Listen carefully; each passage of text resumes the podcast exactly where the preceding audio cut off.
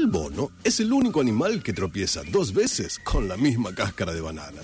Un ser vivo grotesco, cuyo paso por la Tierra consiste básicamente en nacer, alimentarse, reproducirse, defecar en los nidos de los pájaros, dar cabriolas y finalmente morir. Muy distinto al ser humano, cuyo indiscutible raciocinio le permite estudiar ingeniería mecatrónica, tocar el ukelele y hasta recordar el nombre del nuevo amante de Gina Lollobrigida. Ahora bien, los seres humanos, ¿provenimos de una mona o de Dios? O, según la teoría del Big Bang, ¿somos esquirlas de una gran explosión? ¿Sucedió realmente el Big Bang o solo fue una bomba de estruendo arrojada en un recital de La Mona Jiménez? ¿Realmente existimos o somos personajes imaginarios que protagonizan un cuento inventado por Luis Landricina? Hoy, en La Mona de Dios, intentaremos develar tales enigmas, porque en esta salvaje noche, para saber hacia dónde vamos, primero hay que saber de dónde cuerno venimos.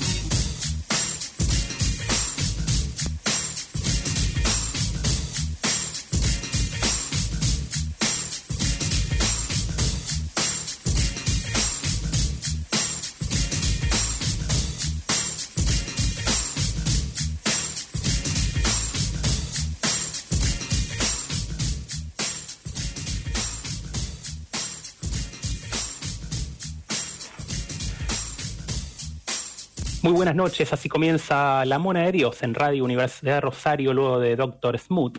Estamos aquí, somos una especie de muñecos parlantes que ni siquiera sabemos sentarnos sobre las rodillas de nuestra ventrílocua, que es la Mona, que está, se encuentra en Carabelas, en esa localidad bonaerense junto a Brian, ya nos estará comentando algo, se la ha llevado por esos lares estos días. Estamos también en Instagram y en Facebook, en ambos como La Mona de Dios donde podés escuchar programas anteriores, también participar de sorteos de libros, porque no, y de paso felicitamos a Sofi Tebas, ganadora del libro El Nervio Óptico de María Gainza, una gran novela, gentileza de librería Homo Sapiens, y la próxima semana, para vos que nos estás escuchando en el bloque literario de Belbarat, sortearemos un nuevo libro, ¿no? Cada 15 días hay de la mano de librería Homo Sapiens. Hoy programa número 129.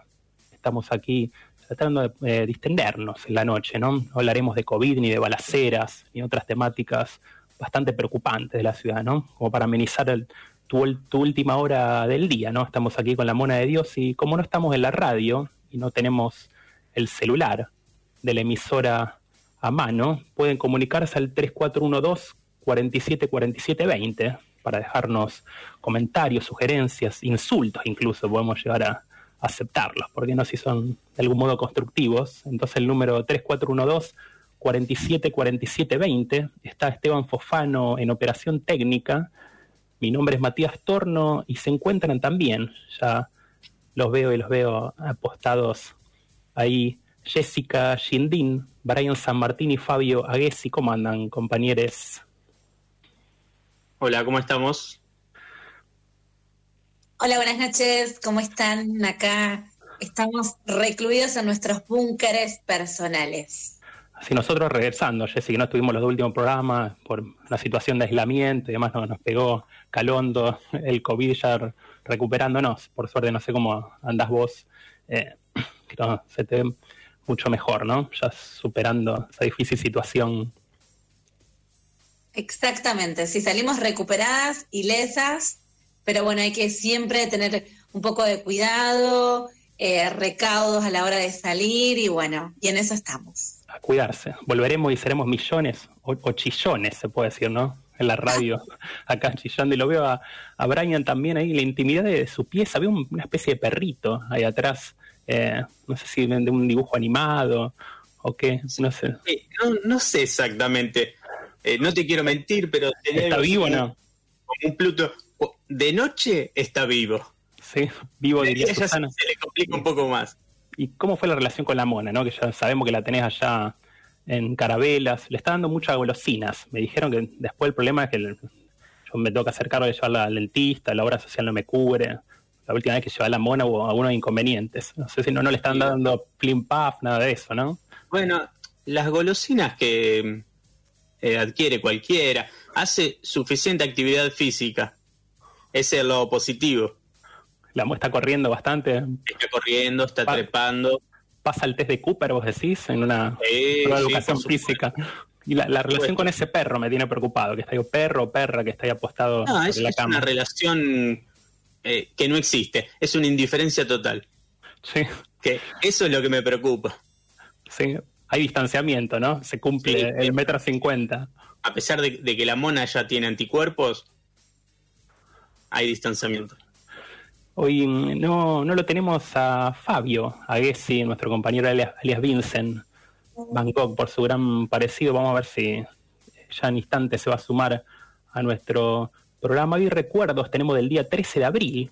Hoy tocó un día martes 13. No sé si ustedes son supersticiosos, creen demasiado en eso, el clásico no te cases ni te embarques y demás. Y solo si me pasa algo malo, como para, o si cometo algún error, para tener a quien echar la culpa. Sí, un chivo, un chivo rossi expiatorio. Sí, para eso sirve. Y Jessy, no sé qué, piensa sobre la temática, si es, si es cabulera o no. Nada, no, no creo en ese tipo de cosas. Para mí es un día común como todos. Así que mi vida continúa así que es un día más, se puede decir, ¿no? Hoy el decíamos... Eh, igual no te veo ni casándote ni embarcándote. Efectivamente, ni siquiera están mis proyectos de vida, así que ni siquiera estoy pensando. Así ni, siquiera salen barcos, pero ahora con la pandemia no sé cómo será la circulación, no sé si estarán... Ni barcos, ni carabelas, ni kayaks. Sí, no hay demasiada circulación. Hoy día 13 de abril, hoy se celebra el Día del Kinesiólogo, ya que el 13 de abril de 1937 se creó la primera escuela de kinesiología en el ámbito universitario. Así que felicidades a los kinesiólogos. Se puede decir que yo creo que han tenido bastante trabajo, ¿no? Con lo que han sido los dolores que han surgido por la pandemia, la falta de actividad física y demás. Eh, además, también es el Día Internacional del Beso, rememorando el beso más largo de la historia, que duró 58 horas y que fue protagonizado por una pareja tailandesa durante un certamen. Versiones poco confiables afirman que el beso culminó cuando los tailandeses se comieron la boca, literalmente parece, ¿no? Ya que llevaban más de dos días sin consumir alimento alguno, ¿no? Algo tenían eh, que comer, no sé si les ha sucedido algo parecido, en un beso tan, tan extenso, una experiencia propia, algo que, que hayan escuchado. Y después de 58 horas besándote con alguien, lo mejor que puedes hacer es separarte. Sí, o sea, está, está por concluida la relación. un problema de aliento también, ¿no? Cómo sostenerlo sin, un lavado por ahí, eh, un enjuague bucal y demás. Para meter un, una Mento Plus por el costado, por el rabillo del labio. Pero digo, te quedas sin saliva, porque ni siquiera, digo, necesitas un poco de agua, hidratarte, no sé, es una cosa muy loca. 58 horas no me queda en mi cabeza. No, 58. 58 como estar en el medio, del, medio del desierto, ¿no? Creo que lo máximo que puede ser uno puede ser eh, cuatro o cinco minutos. También uno se aburre ya después de ese lapso, ¿no? Creo que lo han hecho solamente para superar. Sobre todo te aburrís. ¿Eh? a mirar mucho al costado. Ahí se ha sumado nuestro compañero Fabio. Ahí sí, ¿qué tal, Colo? lo hemos recuperado la transmisión volví. ¿Qué tal? Buenas tardes. Buenas, noches, mejor dicho. Buenas tardes. Estás en otro país, otro continente. Buenas tardes. Sí. Ahí en el, en sur. En, Arles, como, como Vincent Van Gogh. Otro recuerdo del, 13 de abril de 1901, en Pagan, psiquiatra y psicoanalista francés, reconocido por los aportes teóricos que hizo al psicoanálisis, basándose en la lectura de Freud, incorporando elementos también del estructuralismo, la matemática, la filosofía. Y en el ámbito literario, el 13 de abril de 1906, en Dublín, Irlanda, venía al mundo Samuel Beckett, dramaturgo y novelista, premio Nobel de Literatura en 1969, profundamente pesimista. Él ¿no? fue una de las figuras claves del teatro del absurdo y falleció el 22 de diciembre de 1989 en París y lo enterraron en el cementerio de Montparnasse, donde aún sigue esperando a Godot, ¿no?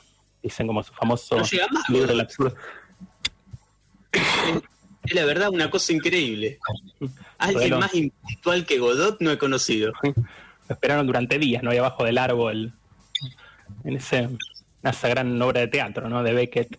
Y la madrugada del 13 de abril de 1978, otra efeméride en Rosario, más precisamente en la esquina de España y Santa Fe, fuerzas paramilitares de la dictadura secuestraron a Eduardo Garat, abogado, docente y militante de la juventud peronista, que hasta el día de hoy continúa desaparecido. le enviamos un abrazo a sus familiares, entre ellos Santiago Garat, que es periodista de la cooperativa La Masa, el diario El Eslabón, entre otros medios. Y tenías, Brian, para leer allí algunos otros recuerdos del día. Así es. Eh, también un 13 de abril, pero de 1200. De, de 1200. Sí. 800 años. Más cercano, mucho más cercano. De 2014 fallecía Ernesto Laclau, filósofo teórico político y escritor post-marxista argentino. Eh, todos, ah, eh, lo usan a Laclau hoy en día en, la televisión, escucharás quizás a, Novarecio hablando de populismo. Bueno, seguramente lo sacó de la CLO. Lo citan demasiado. Claro. Y un año después, el 13 de abril de 2015, se desangraban para siempre las venas abiertas de América Latina, ya que pasaba la eternidad de Eduardo Galeano, escritor y periodista uruguayo. Uno de los grandes escritores ¿no? de la historia latinoamericana, incluso muchos programas de La Mona lo hemos iniciado con audios de Galeano, de su libro Los hijos de los días, también que por cada día el calendario va contando historias muy interesantes. Y pienso también que la introducción del libro Las venas abiertas de América Latina, considero que deberíamos leer todos, todas, en, en, las escuelas. Creo que es lectura obligatoria, que todos los profesores de historia deberían tener como material obligatorio. Para mí es fundamental ese libro. Es pesado y entiendo mm. que tal vez hay mucha información, mucha... La introducción la súper recomiendo. Y es de, fácil lectura. Sí, sería interesante. Y la diferencia que hay eh, de las venas con los otros libros de Galeano. Sí una gran diferencia. Que igual eh, rescatan muchas historias que de no ser por él se hubiesen perdido por ahí. Siempre comentaba que llevaba una libretita chiquita cuando viajaba iba anotando cualquier cosa, historias, pequeñas anécdotas, cualquier cosa. algo que veía escrito en una pared, todo. Y de ahí, eh, bueno, fue creando sus libros, ¿no? Y uno de los grandes íconos de la literatura deportiva, sobre todo el fútbol. También hay que decirlo, el gordo Soriano, entre otros, Sacheri y otros tantos escritores. ¿no? Fontana Rosa, ya hablando de lo local. Eh, y hablando del ámbito musical, el 13 de abril de 2016, a sus 98 años, se marchaba para siempre Mariano Mores, pianista y compositor argentino de tangos. Y lo escuchamos tocando el piano, acompañado por el gran Charlie García.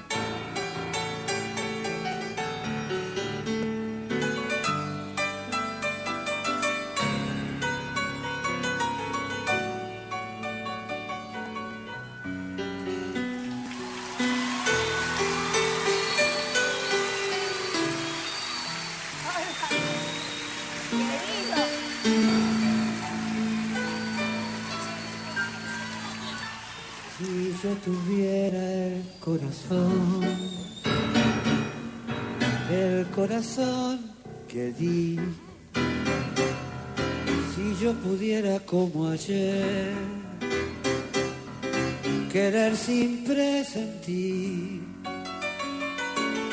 es posible que a tus ojos que me gritan tu cariño los cerrara con mil besos. Sin pensar que son como estos otros ojos, los perversos lo que hundieron mi vivir. Si yo tuviera el corazón. Que cante con nosotros, si yo tuviera el corazón. A ver, si yo tuviera el corazón. El corazón que di.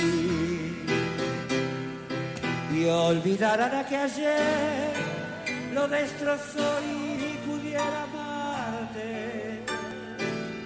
abrazaría tu ilusión para llorar tu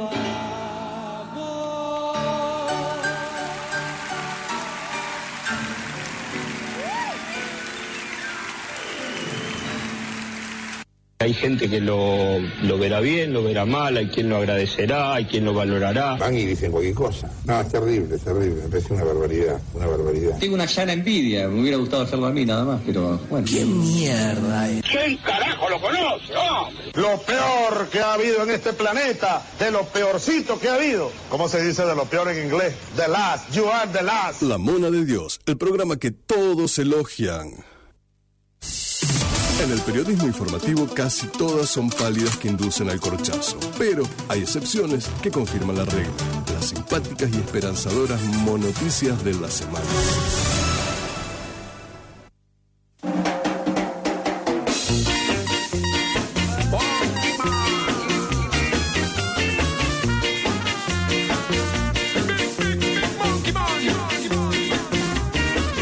Seguimos aquí con la mona de Dios y aprovechado estos instantes, eh, minutos, se podría decir, el que duró el tema musical y los separadores para colgar algo de ropa, ¿no? Que me había quedado aquí bastante húmeda. No, sé si a ustedes también les parece, les sucede, ¿no? En estas emisiones eh, vía Meet virtuales, uno cada vez se parece más a, los oyentes, ¿no? entramos como en la misma dinámica. Mientras hacemos eh, radio, escuchamos, podemos hacer otras cosas. Sí, es más, he visto tomar un poco de coca Como para hidratarte. No, Coca Light, no, no, no habría que hablar de marcas, pero Sí, eh, no, de que sea light siempre. que sea sin, eh, sin gas, ¿no? Por favor, no. A esta altura de la noche. también, ¿no es cierto? Se puede perfectamente conducir el programa, participar con el pijama y después te vas a la cama. También se puede. Claro, sí. Y no andamos más a las corridas, yo extrañaba, ¿no? Eh, cenar ¿no? tranquilamente un martes a la noche, ¿no? Eh, lo que era salir para la radio. No sé si sabían ya eh, en este bloque de Monoticias, que estamos aquí en la Mona de Dios, no sé si sabían que ayer se cumplieron 60 años desde la primera vez que un ser humano viajó al espacio exterior. Se trató del ruso Yuri Gagarin, hijo de un carpintero y una campesina, como Jesús, acá se pregunta la mona. ¿sí? El astronauta Gagarin voló en la nave Vostok durante 108 minutos, el tiempo que tardó en completar una órbita alrededor de la Tierra y aterrizar en la estepa rusa, ¿no? Una de las grandes personalidades de la historia. Tardó 108 minutos en completar una órbita alrededor de la Tierra y aterrizar en la estepa rusa. Y nosotros eh, comentamos un beso de 58 horas. Sí, bastante mucho más rápido y fructífero, ¿no? Lo de Gagarin, se Sí, puede decir. ¿no? Mucho más. no sé, pero. Más eficaz, sí, tal vez. Tardó un poquito más que un partido de fútbol, ¿no? Que dura 90, más ponerle 5 minutos, 6 de, de- de adición. eh, casi lo mismo, ¿no? Un poco más. Un ratito. Es más, le dijo a la mujer: Me voy con los amigos a. A dar una vuelta por ahí. Una órbita alrededor de la Tierra. Pero mucho antes que los seres humanos, que Garin se convierta en este ídolo ruso, eh, mucho antes que los seres humanos, decíamos, conquistaran el espacio mediante vuelos tripulados, hubo diversos simios, hay monos y monas que fueron utilizados para investigar los efectos biológicos de una exploración espacial, ¿no? Como una especie de monillos de Indias. Aunque vos que nos está escuchando no te parezca increíble, ¿no? ¿Y saben ustedes cuál fue el primer país que envió un indefenso mono al espacio? No sé si, si se imaginan. Y habrán sido alguien malo, seguro. Seguro, no sé, no sé eh, quién ha- habrá sido Jesse. ¿Qué opinabas? No, pienso que dirían los proteccionistas de aquella época, de mandar un animal a otro, a otro planeta, ¿no es cierto? Y no, no sé qué, qué tan adelantados estarían también esos proteccionistas, ¿no? Serían un- una minoría bastante denigrada, seguramente. Seguramente, sí, sí. Justo me quedé ahí sin conexión, le estaba diciendo si sabían cuál fue el primer país, ¿no? O sea, no sé si comentaron que envió un mono al espacio, ¿no? En que se trata de Estados Unidos, ¿no? Eh, cuando no, el primer mono astronauta se llamó Albert, el Alberto, le dirían en, en San Luis, ¿no? También homónimo de, de nuestro presidente. Y fue un macaco de la especie Rhesus, un macaco típico de Afganistán, el norte de la India y China meridional. Tienen un color que varía desde el marrón al gris, esta especie de monos, con la cara rosada. Son capaces de reconocerse en el espejo, o sea que son mucho más bichos que muchos seres humanos, ¿no? Sobre todo luego de una noche de juerga que no, Sí, y además, no ¿cómo saben que, que se pueden reconocer en el espejo? Les han preguntado a los monos, ¿no? ¿Y qué les contesta? Sí, la verdad, estoy ahí, soy un macaco. Quedó reflejado. Y ostentan una expectativa de vida que ronda los 25 años. Estos monos, salvo que algún loco decida enviarlos a la Vía Láctea, ¿no? El 11 de junio de 1948, este mono Albert alcanzó la altura de 63 kilómetros a bordo de un cohete B-2, pero murió sofocado durante el vuelo. Bueno, un fin eh, eh, fue malogrado, ¿no? Un final infeliz. Eh, Albert fue seguido por Albert II, quien sobrevivió al vuelo, pero murió al impactar el cohete en el que viajaba el 14 de junio de 1949. Albert II fue el primer mono en el espacio al lograr alcanzar la altura máxima de 134 kilómetros.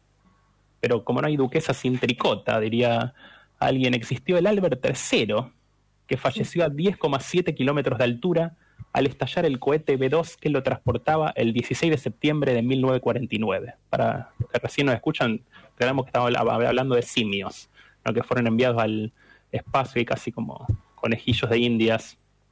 Sí, no estamos hablando de ningún imperio albertista.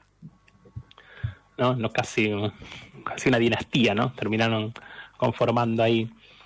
Y Albert IV fue el siguiente, que fue el último en tripular cohetes tipo B2, pero también pereció, murió el mono al estrellarse el cohete el 8 de diciembre del mismo año. Tiempo después los primates viajaron en cohetes Aerobi, que es tipo misil, y el 18 de abril de 1951 un mono, posiblemente llamado Albert V, o sea, los yankees no, no pecan mucho de originales, ¿no? no iban a cambiar de nombre, porque sí, este mono Albert V murió debido a una falla en el paracaídas. O sea que no se le abrió a tiempo ahí, tuvo algunos problemas. No eran, no eran grandes conductores. O sea, se, dieron cuenta tarde estos estadounidenses. De lo que habían hecho de enviarlos, ¿eh? Claro, ya está. Sí. Lo interesante también que los dedos, que los cohetes de 2 digo, son las primeras pruebas con los perros, eran desarrollados por fueron desarrollados por los alemanes. como todo tiene que ver con todo. Eh, no, no, no, no, venga a tener esas discordias, Colo. no fueron los yankees en ese caso. No, sí fueron los, norteamericanos, pero fueron con un invento, es decir, los norteamericanos utilizaron un desarrollo alemán para iniciar su carrera balística y carrera espacial. Pero atención acá que el simio Yorick, Yorick, también llamado Albert VI, junto a 11 ratones tripulantes, se convirtió en el primer primate en sobrevivir un vuelo espacial. O sea, parece que el éxito residía en los roedores, ¿no? Sin embargo, murió dos días después de aterrizar. Pobre, no sé si de la emoción de haber llegado, ahí de, haber sobrevivido. Eh, además, Patricia y Mike dos monos filipinos volaron el 21 de mayo de 1952 y sobrevivieron, pero su vuelo fue por debajo de la definición de los 100 kilómetros como para ser considerado espacial. Todos estos monos fueron seguidos por Albert 7, 8, 9, 10 y así sucesivamente, ¿no? hasta llegar a nuestros días con el Albert 20, o sea, toda una dinastía de mones. Eh, ¿Está el Albert 20? Sí. Parece que sí, ¿no? El último. A, mí me preocuparía si está el Albert 2021. bueno, parece que está. y con respecto al programa espacial ruso soviético, ¿no? Porque no solamente estadounidenses envían monos y monas ahí al espacio, solamente se usaron macacos resus, la especie de, monos que usaban los rusos. Los primeros monos soviéticos, Averek y Bion, volaron dentro de la misión Bion 6, pero recién el 14 de diciembre de 1983, ¿no? cuando regresaba la democracia aquí a, a nuestro país. La gran mayoría de los monos eran anestesiados antes del despegue. 32 monos volaron en distintos programas espaciales, cada uno con una misión específica.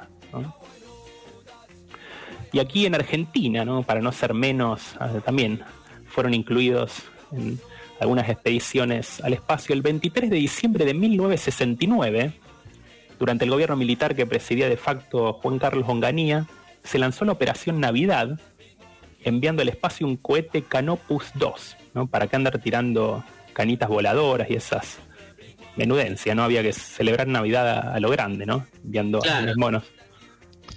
Además, Operación Navidad. Simplemente porque un 23 de diciembre. un día antes ya lo empezaban a, celebrar. De esta forma, ¿no? Casi macabra, ¿no? Enviando los monos a la órbita. En el cohete se envió a Juan, un mono caí capturado por la Gendarmería Nacional en la provincia de Misiones, quien ascendió dentro de su cápsula Amanecer hasta una altura de 82 kilómetros, siendo recuperado exitosamente. ¿no? ¿Cómo habrán hecho para meterlo ahí, no? En esta eh, cápsula, lo habrán alcoholizado antes del despegue. Si vieron que en el norte, antes de vender a, los pobres monos, ahí los, los alcoholizan, les dan alcohol para que el posible comprador los vea tranquilitos ahí. Una vez que se despiertan después. eh, sí, son terribles. empiezan a alborotar.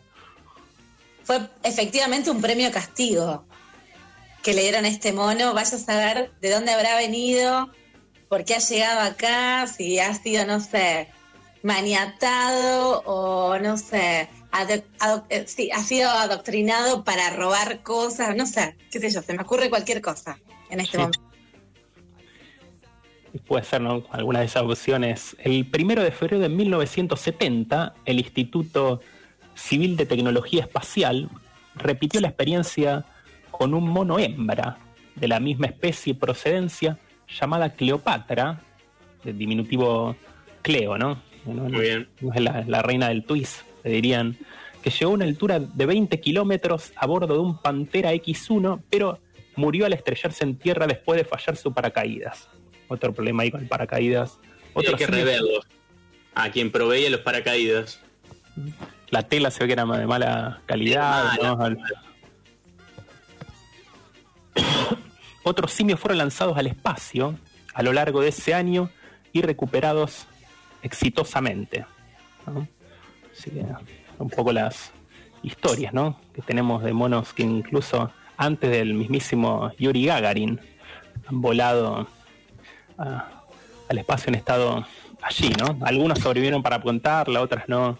La mayoría no, lamentablemente. No pudieron reconocerse en el espejo. Sí. Después también irreconocibles, pobre, luego de la de la caída. Y aquí... Igual el, el problema, digo, el problema de usar, de usar animales para experimentos, digo, no es algo del pasado, sino que todavía sigue siendo una realidad, digo. Hay muchos laboratorios, digo, que hacen pruebas científicas, primero en animales. Eh, con lo cual no es una noticia tan desactualizada o una efeméride tan desactualizada. No, yo creo que lo, lo que hará en la NASA en este momento que quizás ni nos enteramos, ¿no? Enviar hasta, sí. enviarán elefantes o cualquier tipo de animales, no solamente son conejillos, conejos de indias ¿no? o, o, ratones que se utilizan para experimentar. Mati, Igual, si lo hace la NASA, seguramente es éticamente correcto. Sí, claro. sí. Los roedores, ¿no es cierto?, que fueron utilizados como experimento para viajar a otros lugares y siguen viviendo, o sea, no se mueren los roedores, o sea, no se mueren. Sí, no. Quizá tantas vidas como el gato, ¿no? Que, son, que es su principal perseguidor, ¿no? Increíble. Y, y a mí me, me, viene a la mente, digo, el, el perro de Pablo, la, la típica, el gran experimento ese, digo, que encontraba la, un ensayo de respuesta a los impulsos, digo, y también eran rusos, eh, pruebas con animales, con lo cual me parece que trasciende no solamente la, es decir, en pos de la ciencia se siguen o se utilizaron en, en diversos ámbitos y para esas pruebas y se siguen utilizando. Con lo cual, no, una, una noticia tan alegre. Sí, lo, lo, que eran los reflejos condicionados de Pablo, ¿no? Sí, el perro sí. que le hacían desear la, la comida hasta... Ahí, ahí, sí había bastante saliva, ¿no? Lo que ya que hablamos de saliva antes que caseaba sí. con el beso de las 58 horas. Y le chupaba limón, amado. Sí. Aquí nuestra mona está con, con, lágrimas en los ojos, y no a causa del vodka, ¿no? Que está degustando en honor a Gagarin. Eh, ha recordado a los héroes simios que se sacrificaron en pos de la ciencia y el futuro, ¿no? Si es que existe el futuro de la humanidad, y a todos estos primates, víctimas del ser humano, primates víctimas del cielo.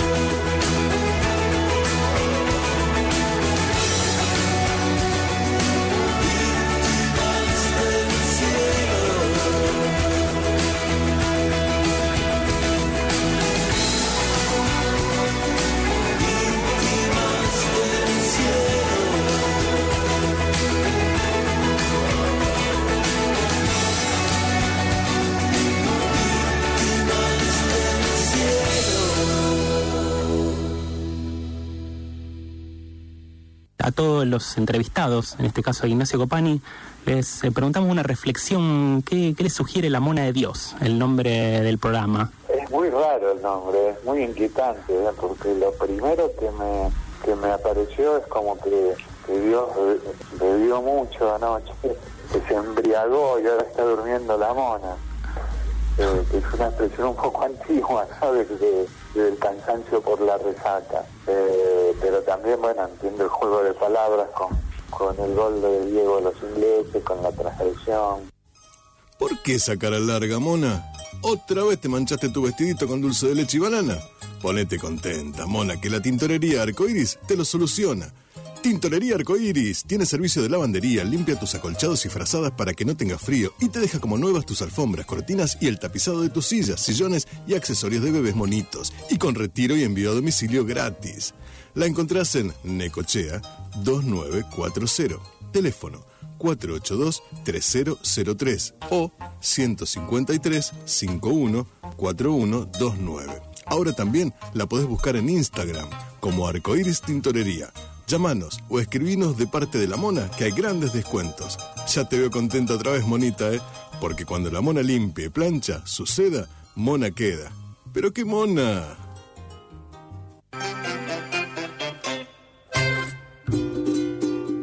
para ser feliz.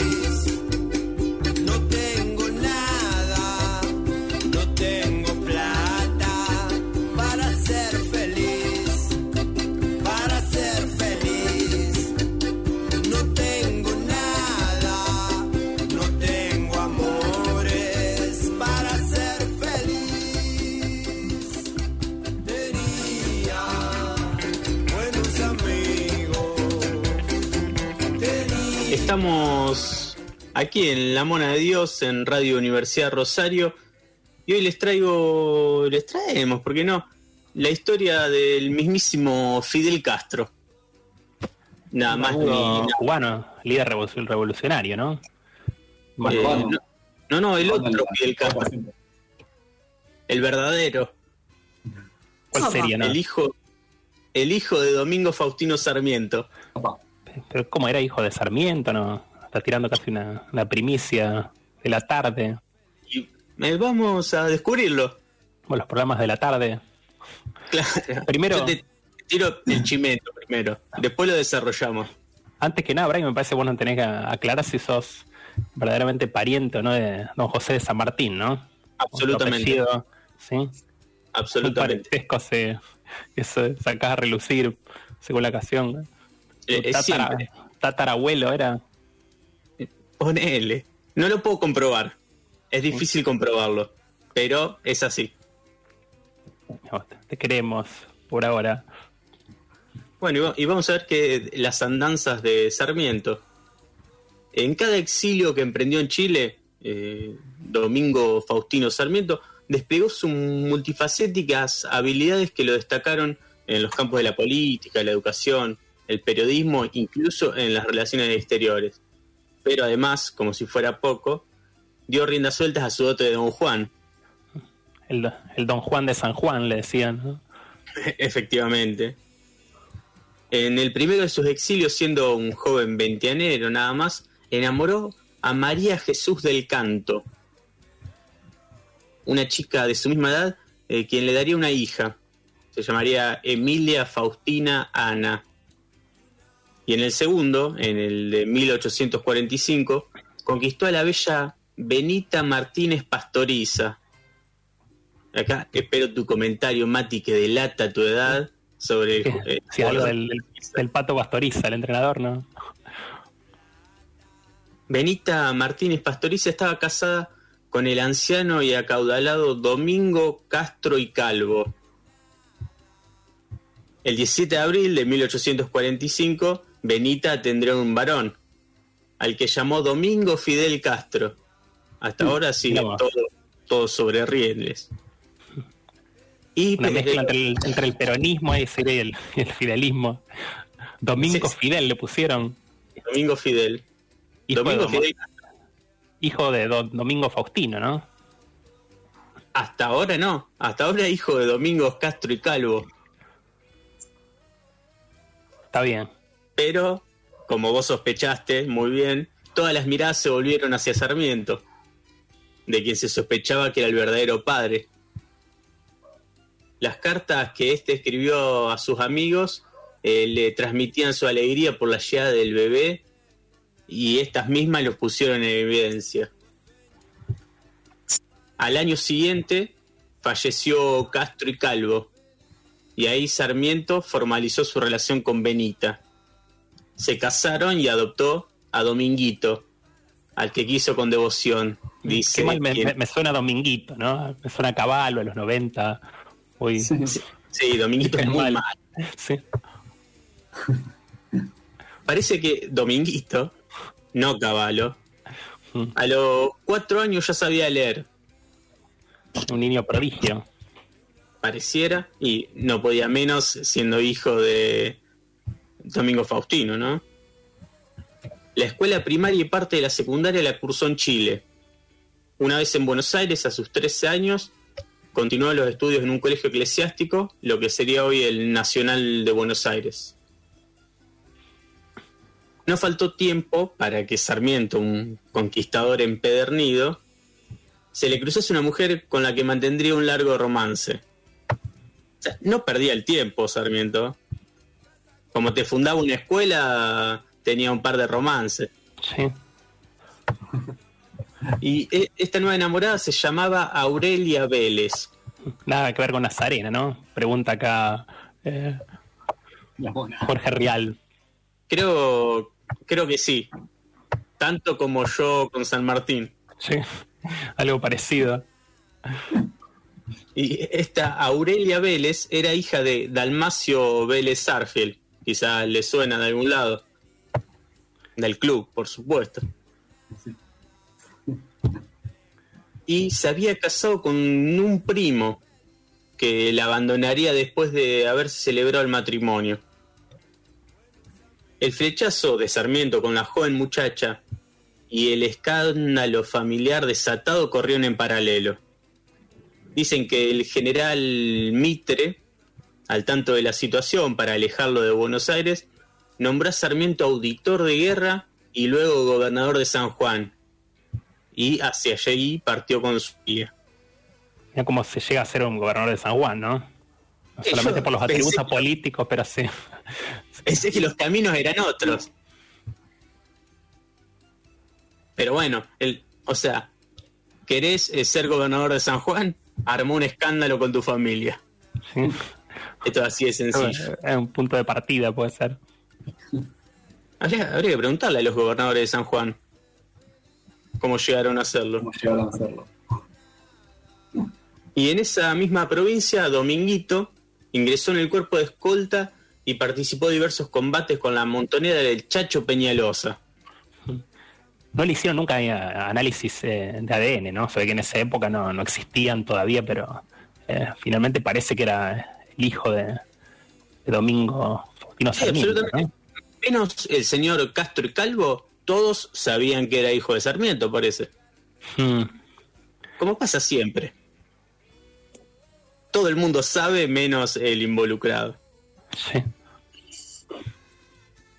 Cuando cayeron en manos de su celosa esposa y de su joven hijo, una de las cartas que Sarmiento enviaba a Aurelia, Aurelia Vélez, el escándalo apuró los hechos. Aparentemente, Benita también tenía un amante. Benita, de- ¿quién sería? Benita ya en el medio. ¿Sería la madre de Dominguito, no? O la, o la, o la amante. No, la madre de Dominguito y la mujer de Sarmiento. Mm, También tenía un amante ella. Tenía un amante que había, y había quedado embarazada de ese amante. O sea, esto yo no sé cómo no lo hablaron antes en Intratables. sí, llegaron tarde después, ¿no? Se la Sí, perdieron. ahora ma- mañana lo van a tratar. Y bueno, nos adelantamos. Le vamos a pedir la, la primicia. De todas formas, la relación sentimental con Aurelia Vélez fue la vía que usaría el sanjuanino para separarse de su esposa. Claro está. Debió haber sido grande el encono porque en sus testamentos Sarmiento había excluido a su ex mujer, quien debió acudir a la justicia para reclamar por la mitad de los bienes. Esta es una historia fenomenal para un programa de Chimendo. Sí. En mucho de Sarmiento se hablaba, ¿no? De, de su mirada hacia Europa, de, la- de sus proyectos de civilización, ¿no? Nuestro país, sobre fundación de escuelas y demás, lo que venimos a, a desayunar, ¿no? Y a esta hora de la noche, ¿no? Ya el desayuno tardío. Claro, lo que miraba de Europa se ve que eran las mujeres. Sí, la, moda europea. De todas formas, lo que Sarmiento no pudo evitar fue el rencor guardado por su hijo por las constantes infidelidades de su padre hacia su madre. Así que Dominguito abandonó sus estudios de derecho para ingresar en el ejército. Y lo hizo como capitán en el 12 de línea, cuyo jefe era nada más que nada más ni nada menos que Lucio B. Mansilla. Cuando estalló la guerra de la Triple Alianza contra el Paraguay, su madre obviamente puso el grito en el cielo. Pero no, no había ningún intento que lograra convencerlo de que no fuera a pelear. Un patriota de ley. Por supuesto, como buen hijo de, de Domingo Faustino. En el interior, dice quien haya escrito esto, la guerra fue muy impopular. El reclutamiento fue un verdadero dolor de cabeza de los jefes militares. Pero en la ciudad de Buenos Aires, muchos jóvenes de familias conocidas se entusiasmaron con las palabras de Bartolomé Mitre, que dijo, un visionario Mitre. En 24 horas en los cuarteles, en 15 días en campaña y en 3 meses en Asunción, pronosticando que la guerra sería un mero trámite, nada más alejado de la realidad. Dominguito, con muchos de sus amigos, me imagino de la elite, se enrolaron en una aventura que se transformaría en una tragedia. El sábado 22 de septiembre de 1866 tuvo lugar la batalla de Curupaití, donde 9.000 argentinos y 8.000 brasileros, al mando del general Mitre, tenían la misión de tomar la fortificación paraguaya, que había sido previamente bombardeada por la flota brasilera. Los aliados, convencidos de que la infernal andanada de proyectiles había neutralizado las defensas paraguayas, iniciaron un ataque a bayoneta calada. Bayoneta calada. Término muy específico, ¿no? De guerra. Sí. Pronto se dieron cuenta que las posiciones paraguayas estaban intactas y que los soldados atacantes eran virtualmente fusilados, al quedar atrapados en el terreno pantanoso que rodeaba la fortificación guaraní. Morirían más de 10.000 soldados. Los muertos paraguayos no llegaron ni al centenar. y uno de los, una, una gran eh, victoria circunstancial. Uno de los que cayó en el ataque fue Dominguito, y no Caballo, quien murió desangrado a causa de una esquiria que le afectó el talón de Aquiles. Una esquirla. Y en el talón de Aquiles, o sea, dos personas murieron por un ataque en el talón. Aquiles y Dominguito. Dos por uno. Mancilla diría que había muerto a causa de un disparo en el pecho cuando su unidad se retiraba del campo de batalla. O sea, de otra versión de los hechos. pero me gusta más la del talón de Aquiles. Dominguito tenía solo 21 años. Ya Sarmiento se desempeñaba como embajador argentino en los Estados Unidos cuando se enteró de la muerte. Hacía cuatro años que había estado con su hijo por última vez. En 1867 le escribió a Mitre, La muerte de Dominguito, tan malogrado, he traído a mi espíritu un incurable descontento. Qué de cadenas de desencantos habría vivido en él, mientras que ahora no sé dónde arrojar este pedazo de mi vida que me queda, pues ni aquí ni allá sé qué hacer con ella. Escribí una historia de nuestra constitución que tenía ya adelantada. La abandoné con la muerte de Dominguito. Ahora no me siento con ánimo para nada. Fue en ese país cuando le surgió la idea de escribir sobre su hijo y comenzó a tomar apuntes. A su amiga Quien lo ayudaría en el reclutamiento de las maestras norteamericanas, le diría, se haría una novela extraña si le contase todos los incidentes de su vida.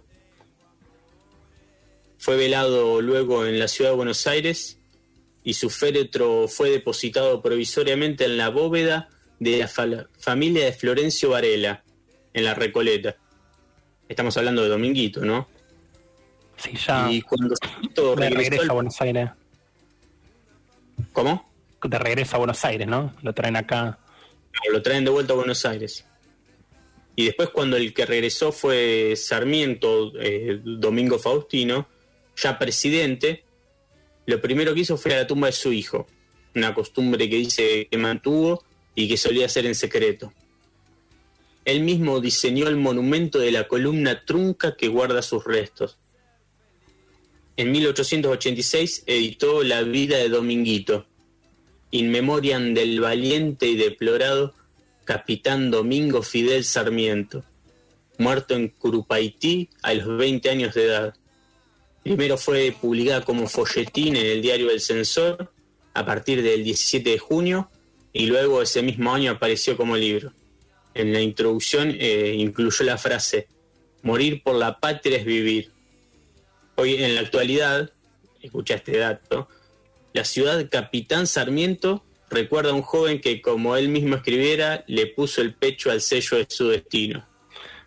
Mira, esta ciudad, ¿en qué provincia se encuentra? ¿Es eh, Capitán Sarmiento es?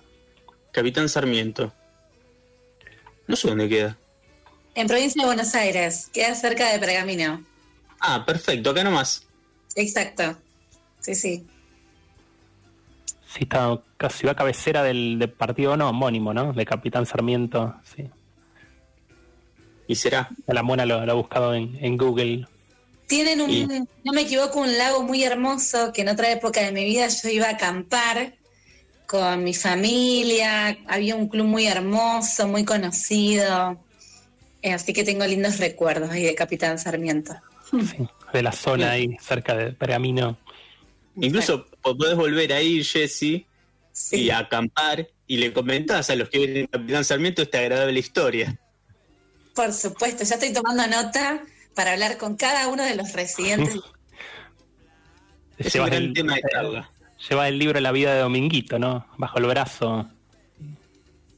esta historia desconocida, ¿no? De Domingo Faustino Sarmiento, el, el lado oculto, el lado oscuro de la luna, sarmientina, se podría decir.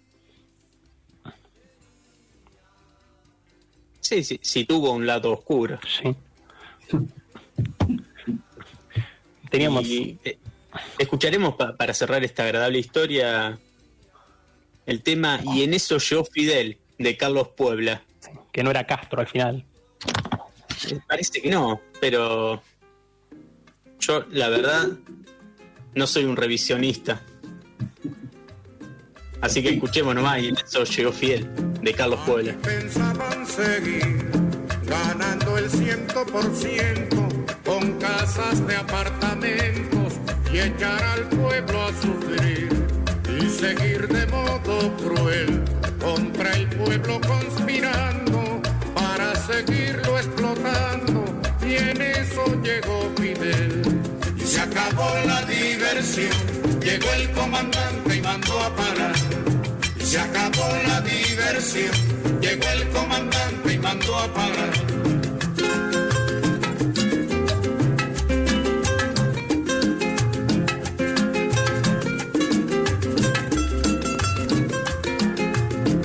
Aquí pensaban seguir, tragando y tragando tierra, sin sospechar que en la sierra se alumbraba el porvenir y seguir de modo cruel la costumbre del delito, hacer de Cuba un garito y en eso llegó Fidel. Se acabó la diversión, llegó el comandante y mandó a parar. Se acabó la diversión, llegó el comandante y mandó a parar.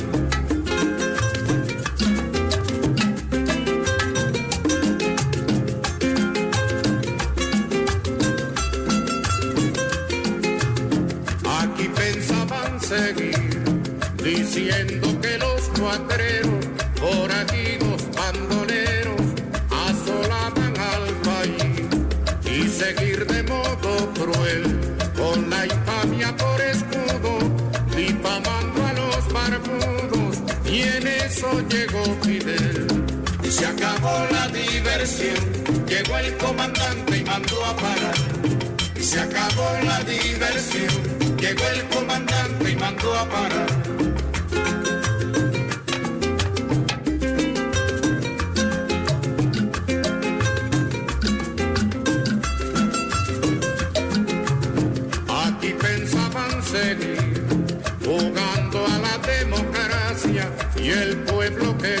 Desgracia se acabara de morir y seguir de modo cruel sin cuidarse ni la forma con el robo como norma y en eso llegó Fidel. Y se acabó la diversión llegó el comandante y mandó a parar. Y se acabó la diversión llegó el comandante y mandó La mona de Dios. Muñecos parlantes que ni siquiera pueden sentarse sobre las rodillas de su ventrílocuo. ¿Está bien? ¿Vos qué opinás? ¿Está bien? Está bien.